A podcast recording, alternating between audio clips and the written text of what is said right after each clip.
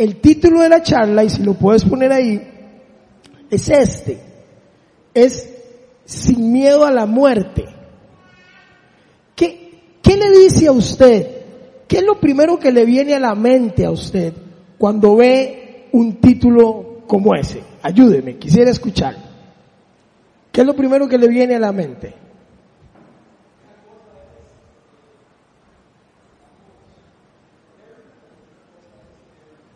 Una cosa es entenderlo y otra cosa es creerlo. Estoy de acuerdo con eso. ¿Alguien más?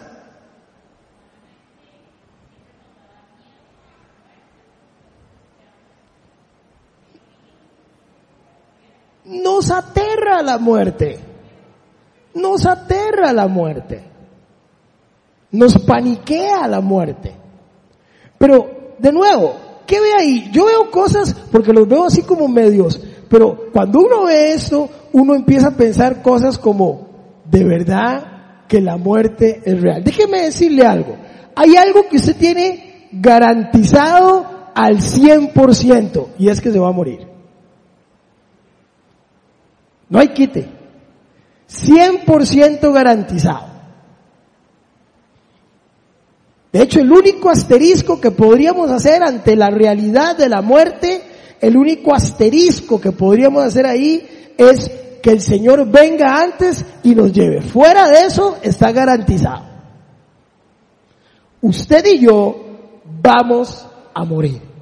Y lo que dijiste es cierto. Nosotros esperamos la muerte, pero no creemos en la muerte. Usted y yo sabemos que vamos a morir, pero no creemos que vamos a morir. ¿Escuchó eso?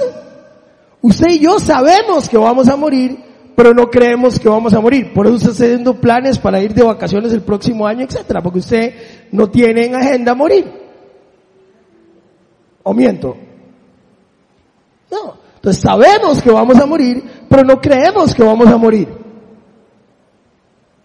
La pregunta es entonces, ¿cómo hacemos esto? Y, y yo cambié porque dicen que todo, es una frase cajonera, pero dicen que todo muerto es bueno.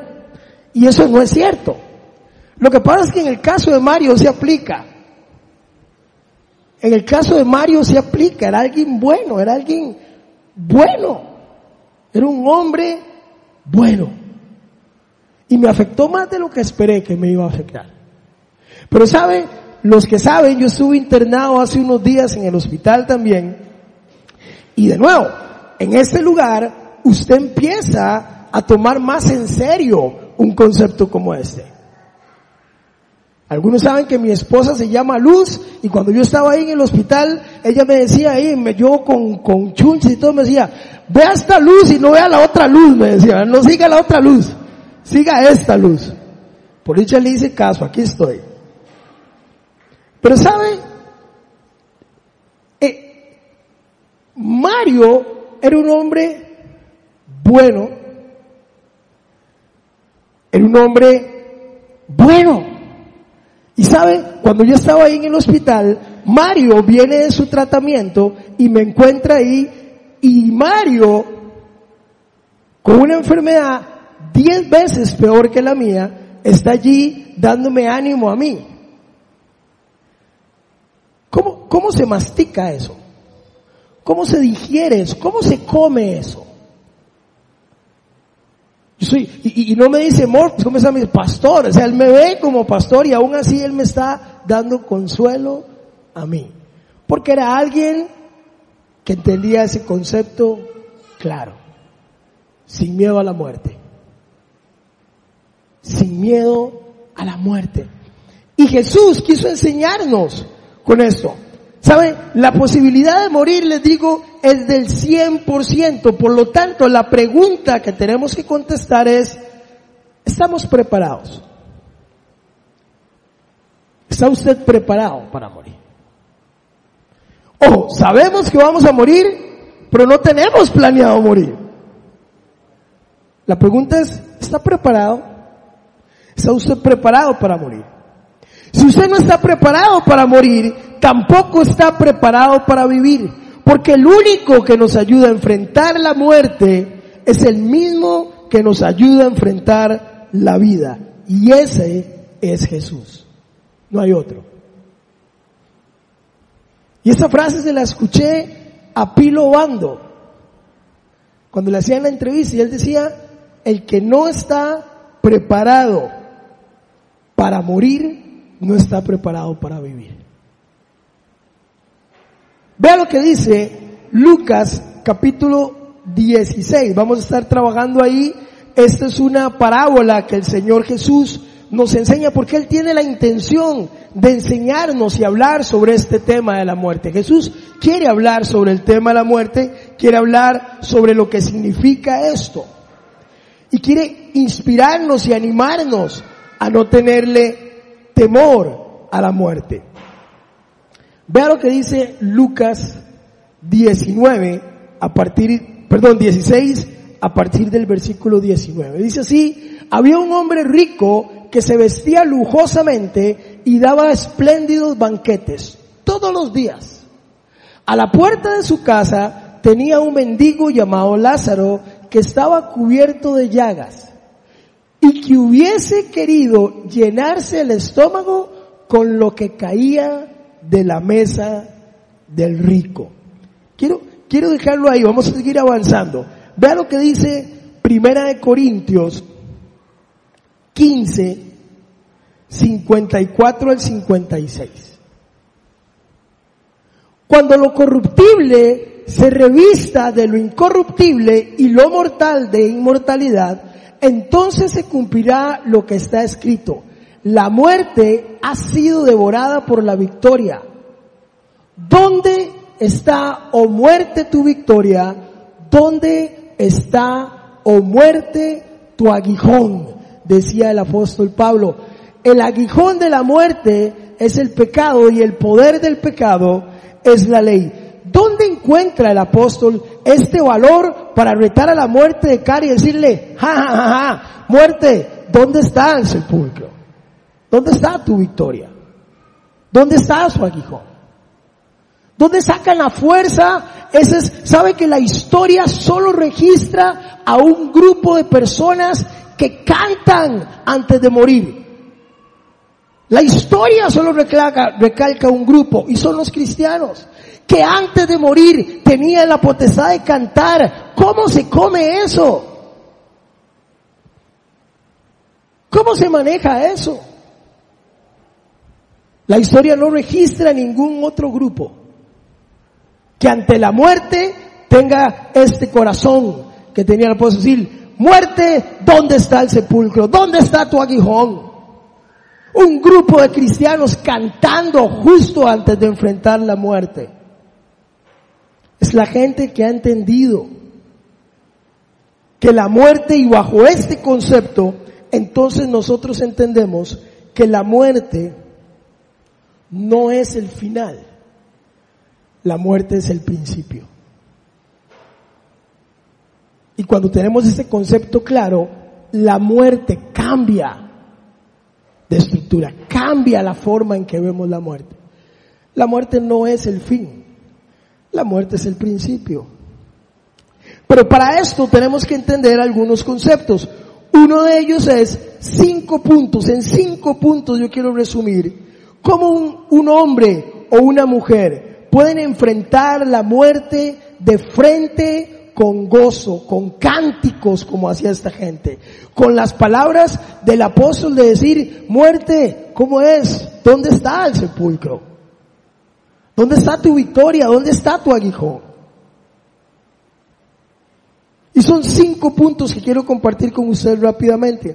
Y sabe, el primero de ellos es, una persona, usted y yo, podemos enfrentar la muerte sin temor cuando vemos o cuando el manual con que enfrentamos la muerte es la Biblia. Lo que dice ahí. El manual de cómo enfrentar la muerte es la Biblia. Cuando yo realmente agarro la Biblia como el manual que me enseña sobre la vida y sobre la muerte, yo puedo enfrentar la muerte con valor, sin temor, La Biblia es la única fuente veraz que me habla a mí del principio, del fin, de lo que sigue después de esta vida. Ninguna otra fuente es fiable. Y es importante ser rotundo en esto porque todavía hay gente que va a una iglesia, pero todavía va donde santeras y gente que le lea las cartas y el fondo de la taza para ver qué pasó con mi abuelito y con mi abuelita y a ver dónde está mi mamá. Y usted se ríe, pero todos los días pasa esto. Porque estamos acudiendo a otras fuentes de información. La único manual veraz de cómo enfrentar la muerte es la Biblia, no hay otro. No hay otro. Jesús mismo lo estableció con esta parábola. No hay otro. No hay otra fuente veraz, no hay otro manual, no hay alguien más que pueda decirle a usted o a mí acerca de esto. Vea lo que dice el verso 31 del capítulo 16. Dice, Abraham le dijo, si no les hacen caso a Moisés y a los profetas, Tampoco se convencerán aunque alguien se levante de entre los muertos. Es el profeta diciéndole, ¿sabe? Cuando habla de Moisés y los profetas, está haciendo referencia al Pentateuco, era la Biblia de ese momento. Él está diciendo, si ustedes no le hacen caso a esta fuente, ni aún viéndolo levantarse van a hacer caso. Lo que está diciendo es que usted y yo tenemos que remitirnos a lo que dice la Biblia.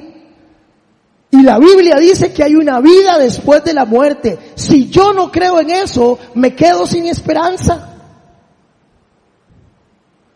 Allá usted si quiere creer en la reencarnación y que si usted es más o menos bueno, reencarna en babosa y si es más malo que otro, reencarna en grillo y si es más malo en rata. Y sabe, y nos reímos, pero hay gente que planta sus valores sobre esa realidad, que de hecho no lo es. Y otros vivimos como, no, como si no hubiera mañana. Y déjeme decirle algo, si hay un mañana y habrán cuentas que rendir de cómo vivimos nuestra vida aquí. No lo digo yo, lo dice la Biblia. ¿Saben? La única fuente veraz es esa. Juan capítulo 5, versos del 39 al 40, vea lo que dice. Ustedes estudian con diligencia las escrituras porque piensan que en ellas hayan la vida eterna. Y sí, son ellas las que dan testimonio en mi favor, dice el Señor. En otras palabras, diciendo, sí, claro, la Biblia es la que da fe de lo que estoy diciendo. Pero el verso 40 dice, sin embargo, ustedes no quieren venir a mí para tener esa vida.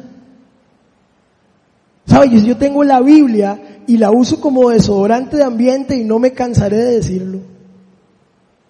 Si yo tengo la fuente veraz de la Biblia, que es la que me da la información, pero la tengo como desodorante de ambiente, que la abro en el Salmo 23 y la pongo en una mesa para que tire bendición por todo lado, porque algunos todavía seguimos creyendo eso, no funciona de nada. Yo tengo que agarrar esas palabras y hacerlas mías y creer las 133 mil promesas en la Biblia, que si yo no las hago mías, se quedarán ahí para que alguien más las crea. Tengo que tomar esas promesas, hacerlas mías y decir esto Dios lo escribió para mí. Aunque ande en valle de sombra y de muerte, no temeré mal alguno porque tú estarás conmigo. Tu vara y tu callado me infundirán aliento. Es más fuerte el que está en mí que el que está en el mundo. Él irá delante de mí como poderoso gigante. Si yo no me aferro a esas palabras, ¿dónde está la esperanza? ¿Dónde está la esperanza? La única fuente veraz con la que nosotros podemos enfrentar los temores y la muerte es con la Biblia. Y aunque es una palabra encajonada, nadie puede descansar en paz si no está agarrado de la mano de Cristo. ¿Escuchó? Nadie puede descansar en paz si no está agarrado de la mano de Cristo. Ojo si está agarrado de otra mano. Ojo si está agarrado de otra filosofía. Ojo si está agarrado de otra creencia. Ojo si usted está siendo influenciado por, por, por principios místicos y asiáticos y, porque ahora hay de todo, y lo digo con mucho respeto, pero ahora hay de todo. Ahora hay yoga cristiano, no sé cómo se llama eso. No sé cómo se digiere. No es una crítica, no sé cómo se digiere. Porque yo no veo la Biblia en ningún lado veo que hable de yoga cristiano. Y empezamos a meter influencias.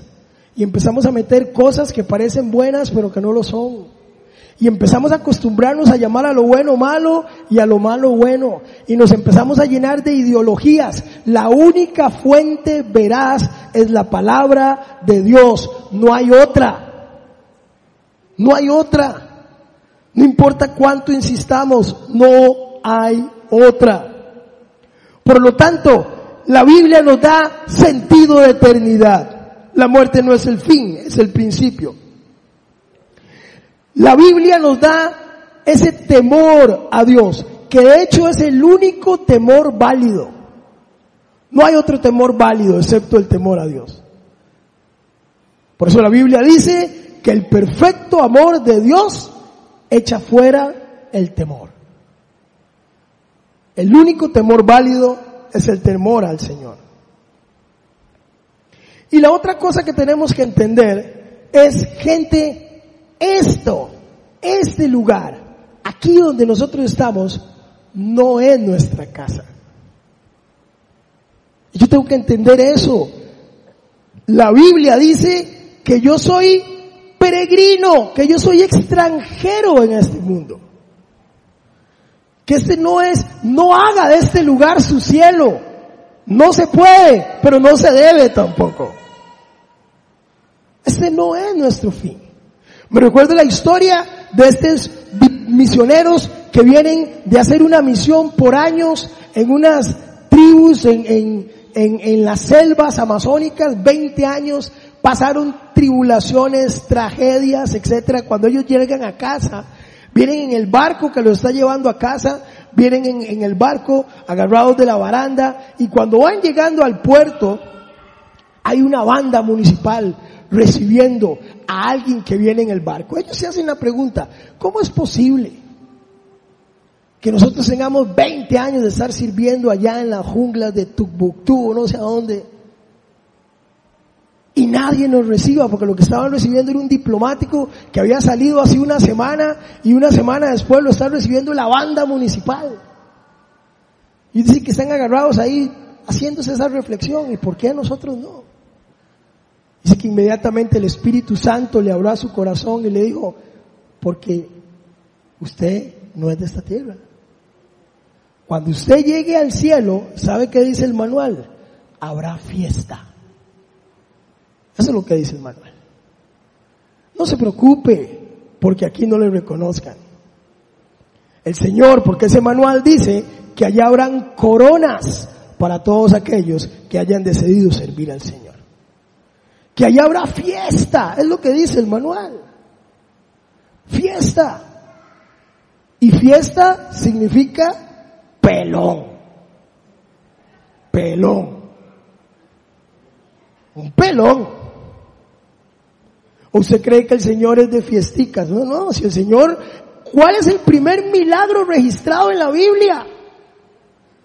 Jesús llega una boda y se acaba el vino y el Señor dice, vino para todo el mundo.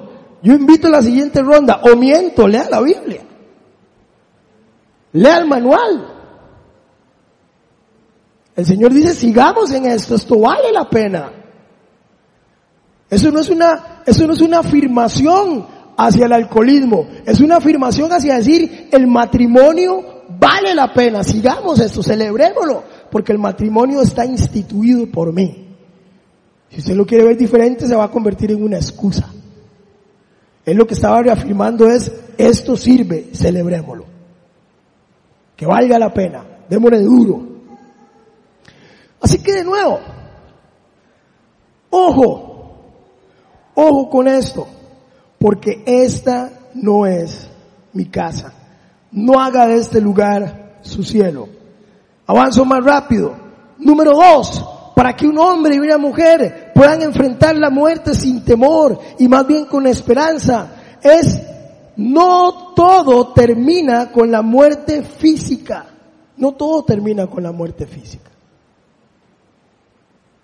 Vea lo que dice el verso 22 y 23 del libro de Lucas.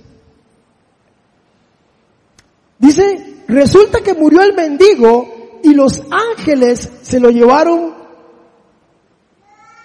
los ángeles lo llevaron para que estuviera al lado de Abraham.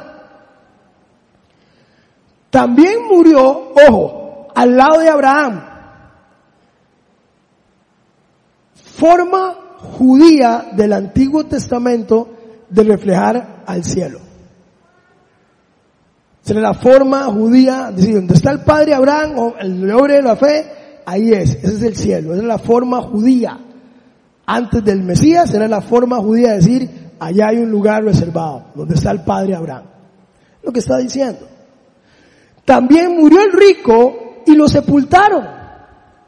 En el infierno, en medio de sus tormentos, el rico levantó los ojos y vio de lejos a Abraham y a Lázaro junto a él.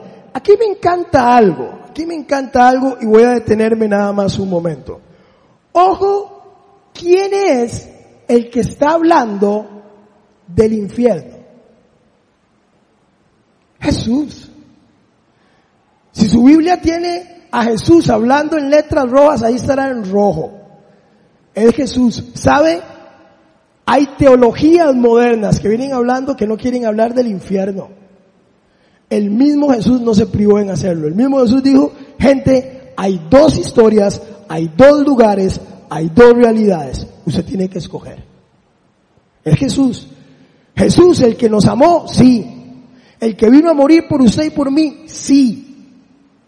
No para llenarlo de temor, como una advertencia para decirle, ojo, ojo, porque ¿sabe qué es lo que veo aquí? Con Lázaro y con el hombre rico veo esto. Dos vidas diferentes, dos muertes diferentes, dos destinos diferentes. ¿O usted ve algo diferente? ¿Mm? Dos vidas diferentes, dos muertes diferentes, dos destinos diferentes. Lo que el Señor está diciendo, hay dos opciones. No hay una tercera, no hay una cuarta, hay dos opciones. Solo dos. ¿Cuál vas a escoger? Por lo tanto, ante esta realidad, y tengo que decirlo con todas las palabras, cuando Jesús dice esto, ¿sabe qué es lo que está? ¿Sabe cuáles bases está tirando al piso? ¿Sabe cuáles mentalidades de nueva era está tirando al piso? Y aún cuáles religiosidades del pasado está desargumentando. No hay purgatorio. La gente dice que hay una sala de espera. No, no, el Señor dice hay dos opciones. Hay dos opciones. No hay reencarnación, no hay purgatorio. No hay. De nuevo, de nuevo, de nuevo. Dos opciones. Vea lo que dice Hebreos 9:27, para que quede más claro. Recuerde que el número uno es la fuente fiable, ¿cuál es? La Biblia. Número dos, ¿cuál es? No termina con la muerte física, pero vea lo que dice el manual.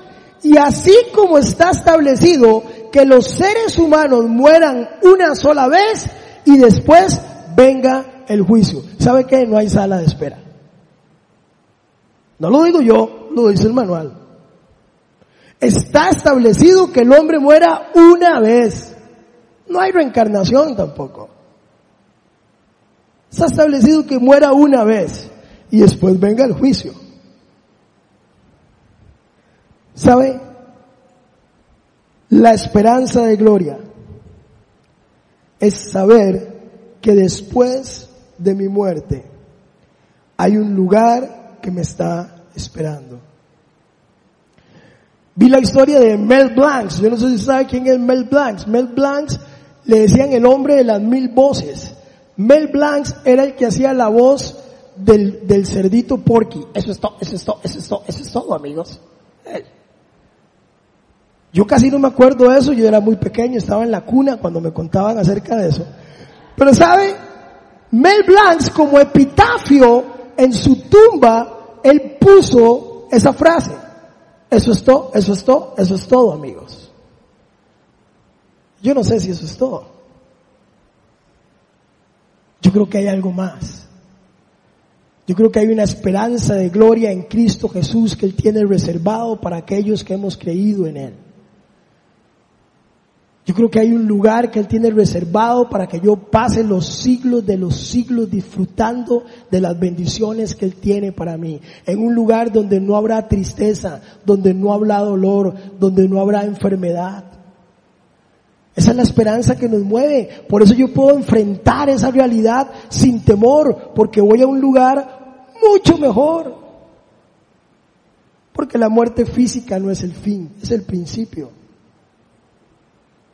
Y eso me trae esperanza.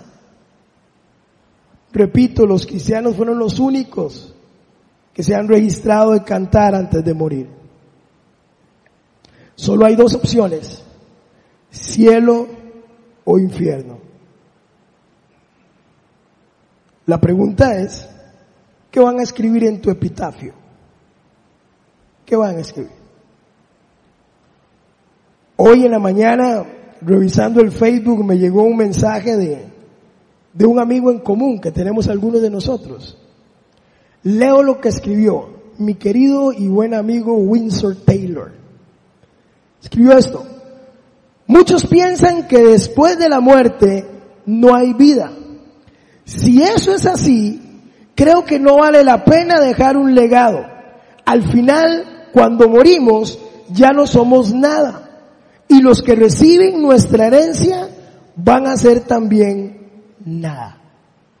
Windsor decía, prefiero, creer, en que después de la muerte hay algo y por lo tanto voy a dejarles un legado a mi familia eterno.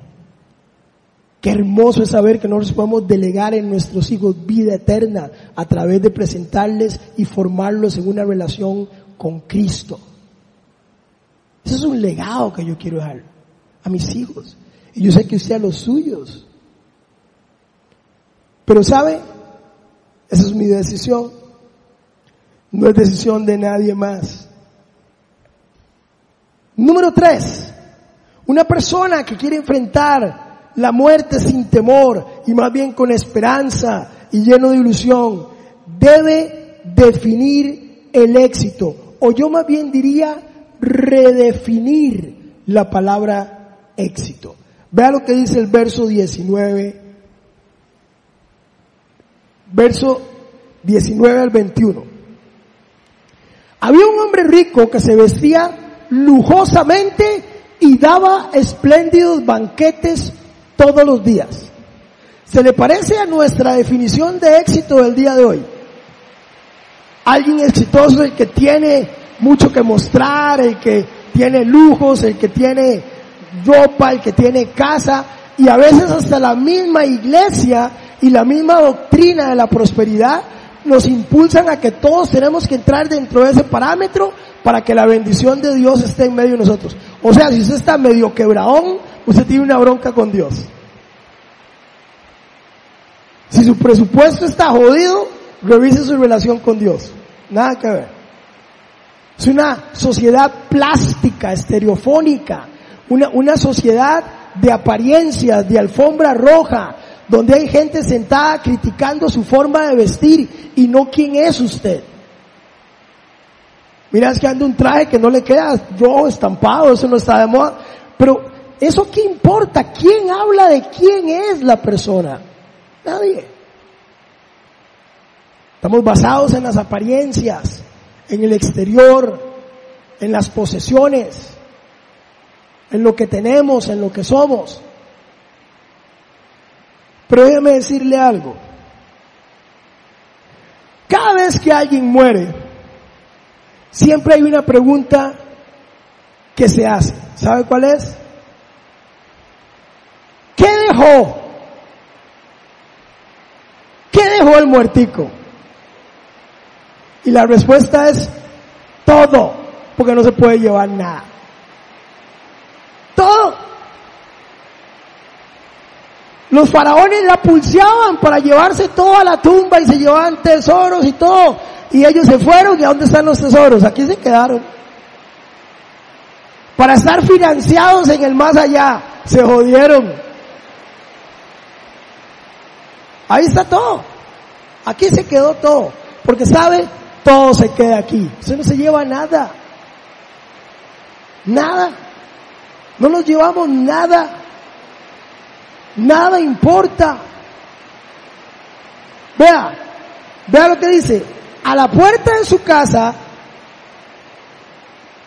se tendía un mendigo llamado Lázaro que estaba cubierto de llagas y aunque hubiera querido y que hubiera querido llenarse el estómago con lo que caía de la mesa del rico.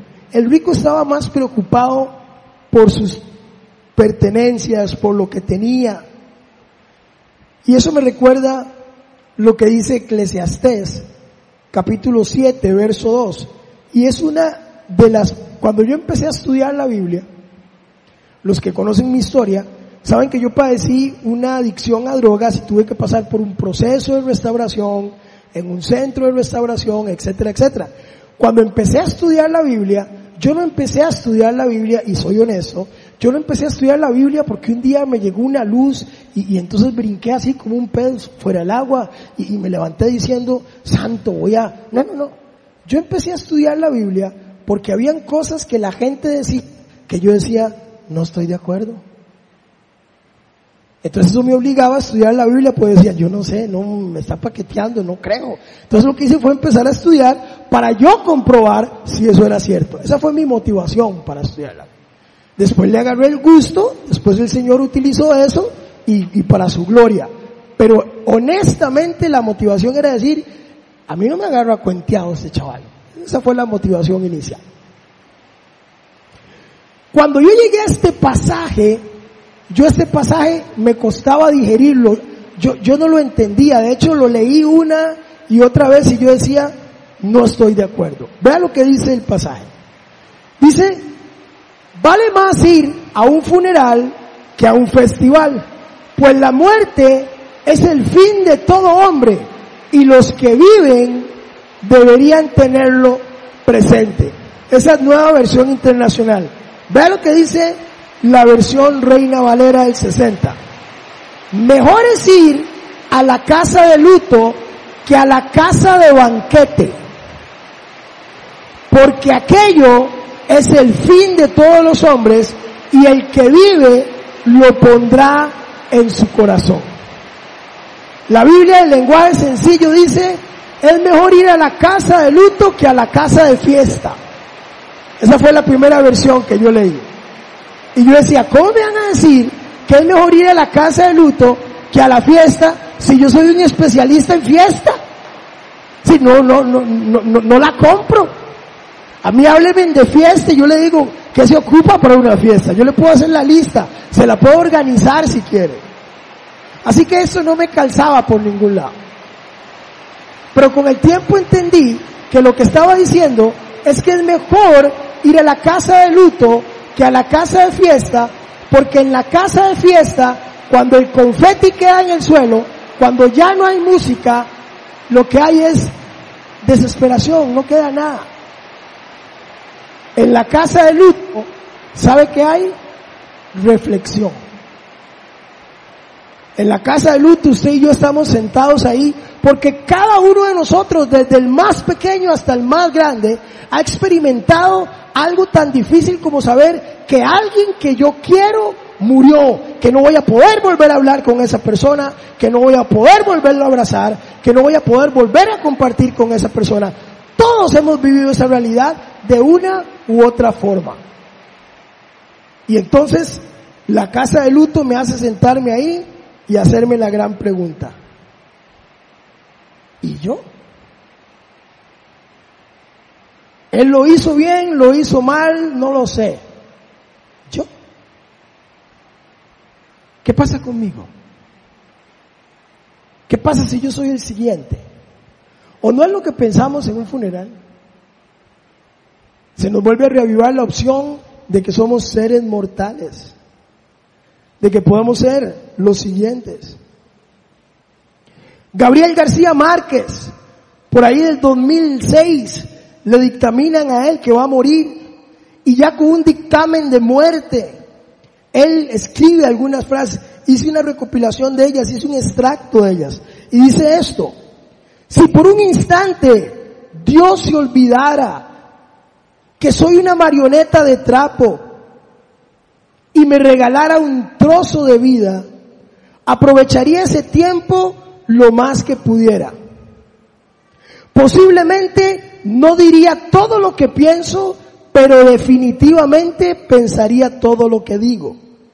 He comprendido que todo el mundo quiere vivir en la cima de la montaña, sin saber que la verdadera felicidad está en la forma de subirla. He aprendido que cuando un recién nacido aprieta su pequeño puño por primera vez el dedo de su padre, lo tiene atrapado para siempre. He aprendido que un hombre solo tiene derecho de mirar a otro hacia abajo cuando ha de ayudarle a levantarse.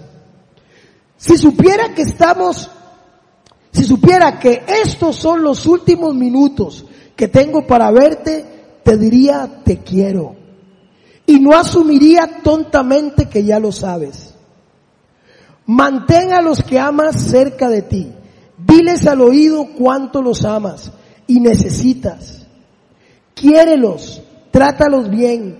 Toma tiempo para decirle lo siento, perdón, por favor, gracias todas las palabras de amor que conozcas.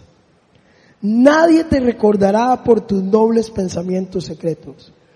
Pídele al Señor fuerza y sabiduría para expresarlos. ¿Sabe? El éxito no está en cuánto tengo, el éxito está en cómo viví mi vida. Y en el legado que le dejé a los que están cerca de mí.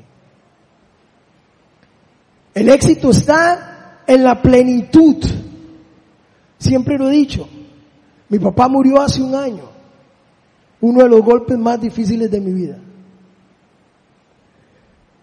Pero me dio la última lección de éxito y plenitud en la vida.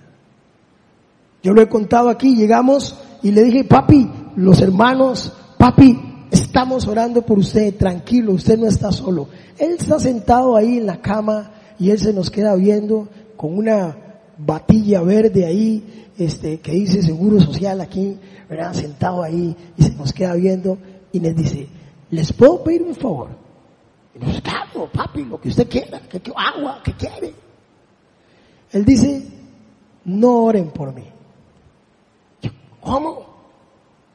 Si lo que queremos orar por sanidad, creemos que el Señor, no oren por mí. Yo me quiero ir ya. ¿Sabe? Eso es plenitud. Eso es cuando usted no tiene perdones pendientes.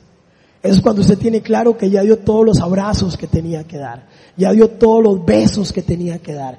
Ya dio todos los perdones que tenía que dar y recibió los perdones que necesitaba recibir. Cuando usted no tiene deudas ni cuentas con nadie. Cuando ya usted le dijo a la gente lo que pensaba en la cara. Cuando usted se va sin enemigos. Cuando usted se va sabiendo su esposa que usted la ama, a sus hijos diciéndoles te amo y los perdono y perdónenme. Es cuando ya usted tiene las cuentas claras, usted dice, ya yo estoy listo, ese es éxito. Eso es plenitud. Eso es cuando no tengo miedo de ir allá porque sé que voy a un lugar mejor. Extrañaré lo que dejo aquí, pero no lo cambio por nada de lo que hay allá. Por nada. Así que por lo tanto definiría éxito con cuatro puntos y los menciono rápidamente. Éxito es conocer, amar y servir a Dios. ¿Quiere una clave del éxito? Conozca, ame y sirva a Dios. Número uno. Número dos, sea agradecido con lo que tiene. Hay gente que pasa la vida queriendo tener más cosas y pierde de vista lo que tiene. Sea agradecido con lo que tiene. Esto no es mediocridad. Siga cumpliendo sus sueños, pero deténgase y dé gracias por lo que Dios ya le dio.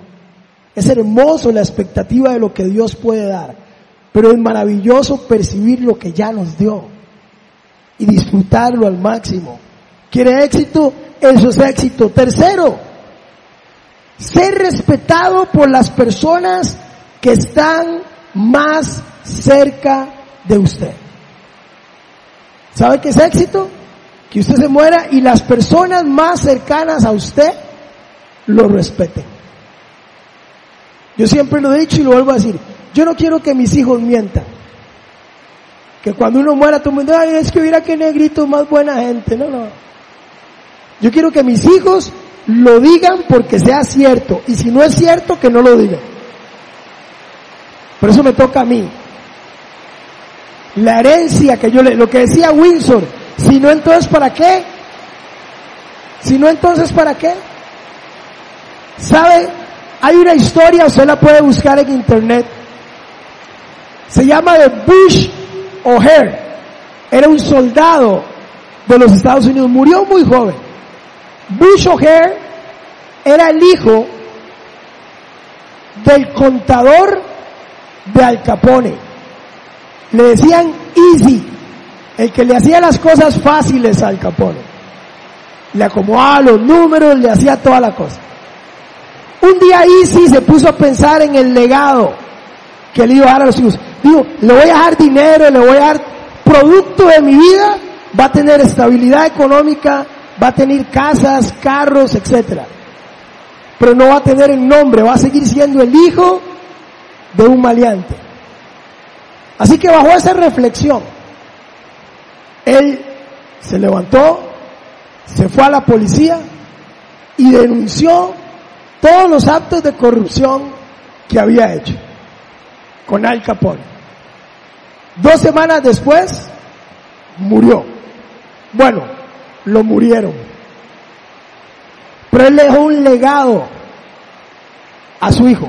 Ya no era el hijo de Al Capone. Ahora era el hijo de la persona que logró que encarcelaran al mafioso más grande de la historia. ¿Sabe qué le significó años después a Bush O'Hare? Cada vez que usted llega a Chicago, llega a un aeropuerto que se llama O'Hare. ¿Sabe a nombre de quién es? A nombre de él. Ese es el legado que su papá le dejó. ¿Cuál es el legado que quiere dejarle usted a sus hijos?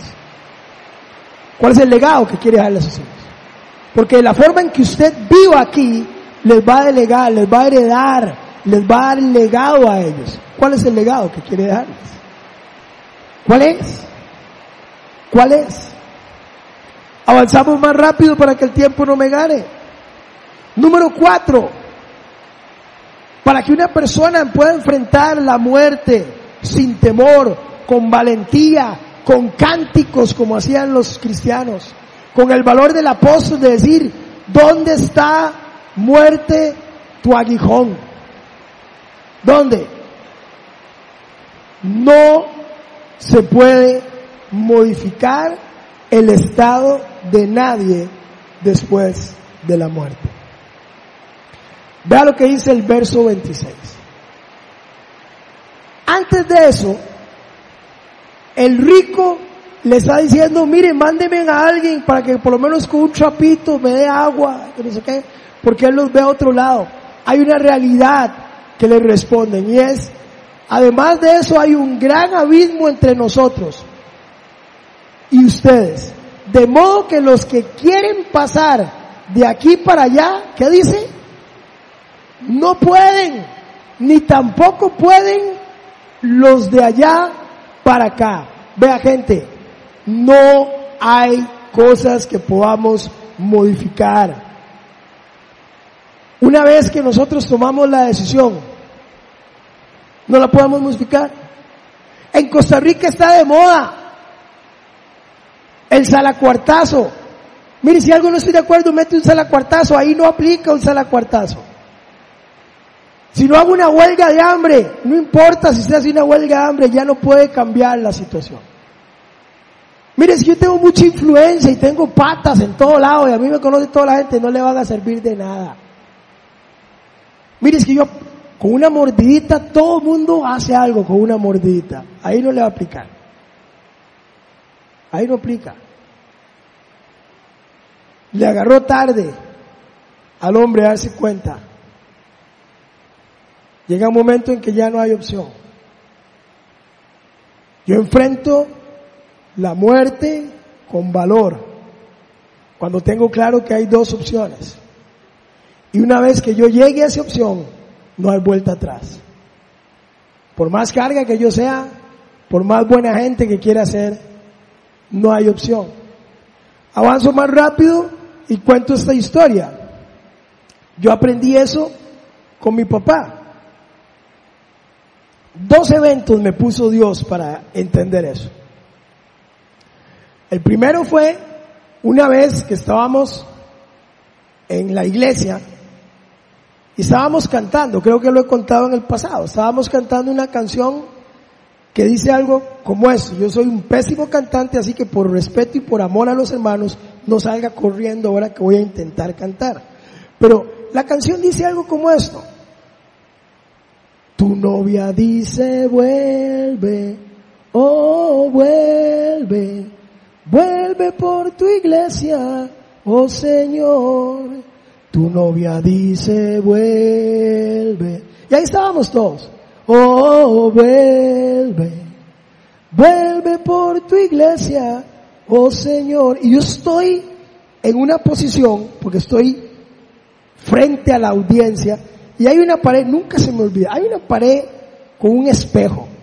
Y un pronto yo estoy cantando y vuelvo a ver al espejo, y son esas, esas varas que le dan a uno en las iglesias y en las discotecas. Usted en una discoteca ve un espejo y se ve la gente bailando en un espejo. Una vara rara, no lo entiendo por qué, pero pasa. Yo estoy en la iglesia y estoy cantando eso y me vuelvo a ver con el rabo del ojo y me vuelvo a ver en el espejo y por alguna forma veo o siento que no tengo una posición angelical. Entonces ya veo, entonces agarro planta y me empiezo a ver para agarrar así un plante apostólico o algo, ¿verdad? El espejo a veces sirve para eso. Y seguimos cantando y de un pronto a otro, de un pronto a otro. Hoy entiendo que es el Espíritu Santo. Pero esa voz que me dice, suave, ¿cómo, cómo, cómo? Vuelve. Si tu papá todavía no me conoce. ¿Cómo, cómo, cómo? Vuelve. Si hay hermanos tuyos que no lo conocen. Hay amigos tuyos que todavía no me conocen. ¿Cómo, cómo? Vuelve. ¿Sabe? Habíamos como mil personas en este lugar. Y de un pronto a otro están 99, digo, ¿cómo se llama? 999. Diciendo, vuelve. Y yo, no vuelvas, no vuelvas. Y suena chistoso. Pero ese día me di cuenta que había una misión que todavía me faltaba cumplir. Y que decir, Señor, vuelve, es una especie de egoísmo porque yo estoy safe y los que no. Y la otra fue en el mall. Así que yo decidí empezar a invertir tiempo con mi papá. Empezar a invertir tiempo con mi papá, de calidad. Así que me lo llevé para el mall San Pedro a comer. Y ahí estábamos y terminamos de comer y yo le hablaba y, y, él a veces estaba abierto a escuchar, a veces me decía, no me hables de eso, y entonces yo le daba aire, en fin. La cosa es que vamos y vamos en familia, vamos varios, pues yo voy con mi familia y él va con mi mamá. Y por esa extraña razón, yo entro en un ascensor y no cabemos todos, y mi papá entra en el otro. Pero los ascensores del mall son de vidrio. Entonces, Dios, Dios conmigo trata de formas rarísimas. Pero donde yo me monto en el ascensor y Él se monta en el ascensor, mi ascensor agarra para arriba y el de él agarra para abajo. Y Dios me dice, esa es una realidad. Habrán algunos que se irán para arriba, habrán algunos que se irán para abajo. Solo hay dos opciones, dice el manual. ¿Qué vas a hacer al respecto? Ese día dije, yo no paro hasta que mi papá sea salvo. Mi papá murió hace un año adorando al Señor, sentando en una cama diciendo, ya no oren por mí, ya me quiero ir. Pero eso me toca a mí y le toca a usted. Entender que solo hay dos caminos, que ese ascensor podría parecer un ejemplo absurdo, pero no lo es. Y que no podamos decirle al Señor, vuelve, si hay gente que todavía no lo conoce. Y por último, pero no menos importante, el momento de tomar decisiones es ahora. Para enfrentar la vida, enfrentar la muerte, el momento es ahora. Al rico le cogió tarde. Decía, mándeme a Lázaro, verso 24. Le agarró tarde. Se quedó sin tiempo. Así que alzó la voz y lo llamó, Padre Abraham, ten compasión de mí y manda a Lázaro que moje la punta del dedo con agua y me refresque la lengua porque estoy sufriendo mucho en este fuego. Imagínense qué horrible oír eso. Pero le agarró tarde, ya nada se podía hacer. En este punto, ya nada se puede hacer. Ya nada se puede hacer. El momento de tomar las decisiones ya pasó. El, el momento de agarrarse de la mano del Señor ya había pasado.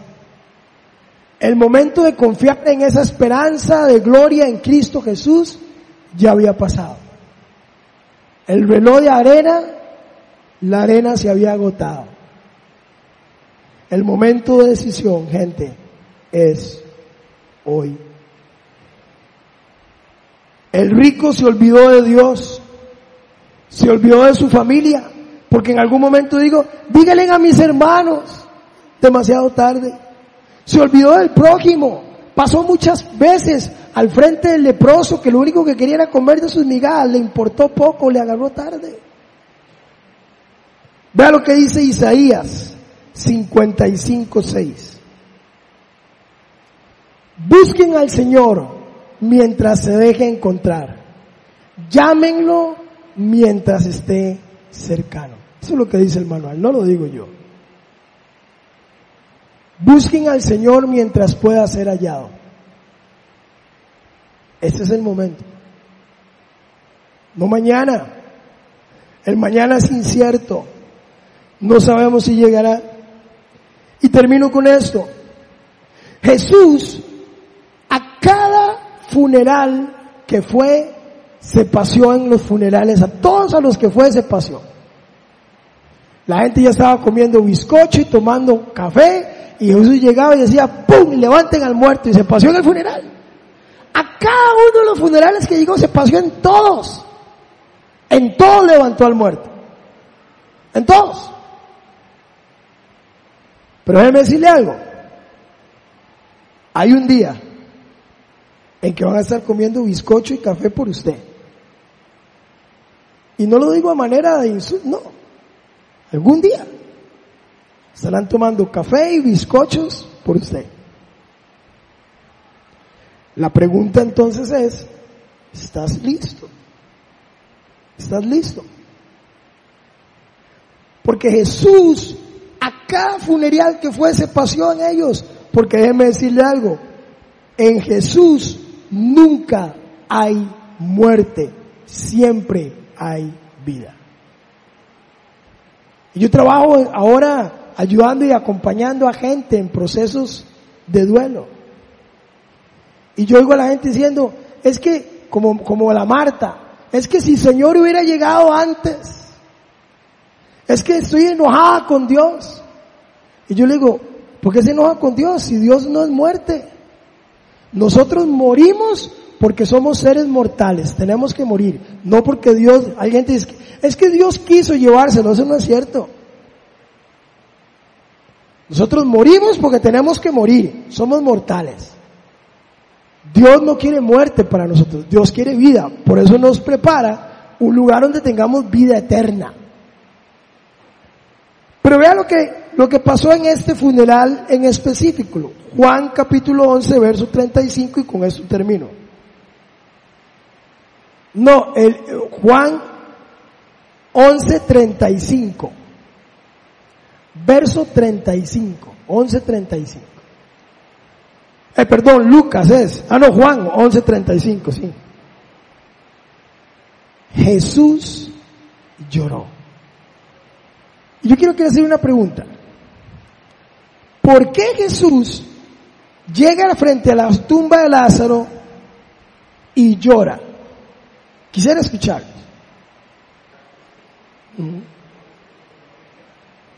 En función de las personas, no en función de Lázaro, es lo que estás diciendo. Porque yo lo creo igual. ¿Por qué va a llorar por Lázaro si él sabe que lo va a levantar? Sí, porque voy a llorar por el muerto que yo sé que vengo a levantar, porque voy a llorar por él. ¿Están conmigo? Él no estaba llorando por Lázaro, él estaba llorando por la gente, por el entorno. Y eso me permite a mí sacar algunas conclusiones y las digo respetuosamente. Jesús lloró por la dureza del corazón humano. Jesús lloró porque nos vio atrapados en nuestro pecado. Jesús lloró por lo mucho que nos ama y por cuántas veces lo hemos rechazado. Jesús lloró por vernos confundidos y ocupados, incapaces de decirle sí a aquel que murió mi muerte para que yo pudiera vivir su vida. Sí.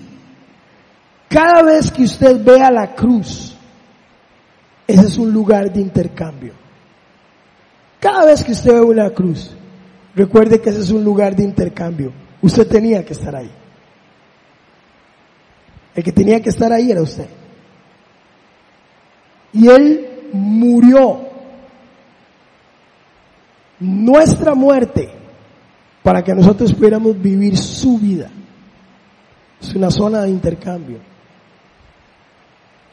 Él lloró por el pecado, por vernos a nosotros indefensos, torpes, fallando una y otra vez. Por eso la oración que hace es, Señor, no hago esta oración porque no crea, la hago por ellos que no creen. Es lo que dice frente a la tumba. ¿Sabe? Se puede buscar esto en internet. Cada día en el mundo mueren 213.120 personas en promedio. La pregunta es, ¿qué número de ficha tiene usted? ¿Qué número de ficha tiene usted? Porque hay algo que está 100% seguro y es que usted y yo vamos a enfrentar esta realidad. ¿Qué ficha tiene usted? ¿Qué ficha tiene usted? Juan 11, 25 y 26, ahora sí, vea lo que dice el Señor y con esto concluyo. Entonces Jesús le dijo, yo soy la resurrección y la vida, el que cree en mí vivirá, aunque muera. Y todo el que vive y cree en mí no morirá jamás. Y me encanta porque termina con esta pregunta. ¿Crees esto? ¿Crees esto? Porque esto es de creer. Yo puedo enfrentar la muerte sin temor, con valentía, con cánticos ante la muerte, con júbilo ante la muerte cuando entiendo esto que el Señor dice. Yo soy la resurrección y la vida. El que esté muerto, aunque esté muerto, vivirá. Pero no lo da ahí, sino que nos devuelve la pregunta y dice, ¿lo cree? ¿Crees esto? Porque si nosotros lo creemos, entonces yo puedo hacer esta afirmación. Si usted creyó en Cristo, usted nunca, nunca, nunca estará en una caja, estará el estuche, estará el capullo, pero la mariposa voló hace mucho tiempo. Usted nunca estará en una caja. Porque si usted lo cree, el Señor no miente. Dijo, porque el que cree en mí, aunque esté muerto, vivirá. Amén. Pongámonos en pie y vamos a adorar al Señor. Y mientras adoramos al Señor es un buen momento de recordar las palabras de Eclesiastés que dicen que es mejor la casa de luto que la casa de fiesta. Y estoy seguro que Mario está disfrutando de la presencia del Señor. No tengo la menor duda de eso. Pero también estoy seguro que Él está encantado de que su muerte pueda servir para traer vida y salvación a otros haciéndole la pregunta, Él estuvo listo, ¿está listo usted? ¿Está listo usted? Es mejor la casa de luto que la de fiesta porque en la de luto hay, hay, hay reflexión. Hoy es un buen momento para reflexionar qué estoy haciendo con mi vida. Estoy caminando, viviendo una vida exitosa. Recuerde que el éxito no está en lo material. El éxito está en creer y servir a Dios. En el legado que le dejo a la gente que está más cerca de mí. García Márquez ante la eminente muerte decía, si me dieran más tiempo, le diría a más gente cuánto lo amo y no pensaría tontamente asumir que ya lo saben. Le diría perdón, le diría gracias, le diría por favor, le diría todas las palabras lindas de amor. Porque el que cree en Cristo no morirá jamás. Adoremos.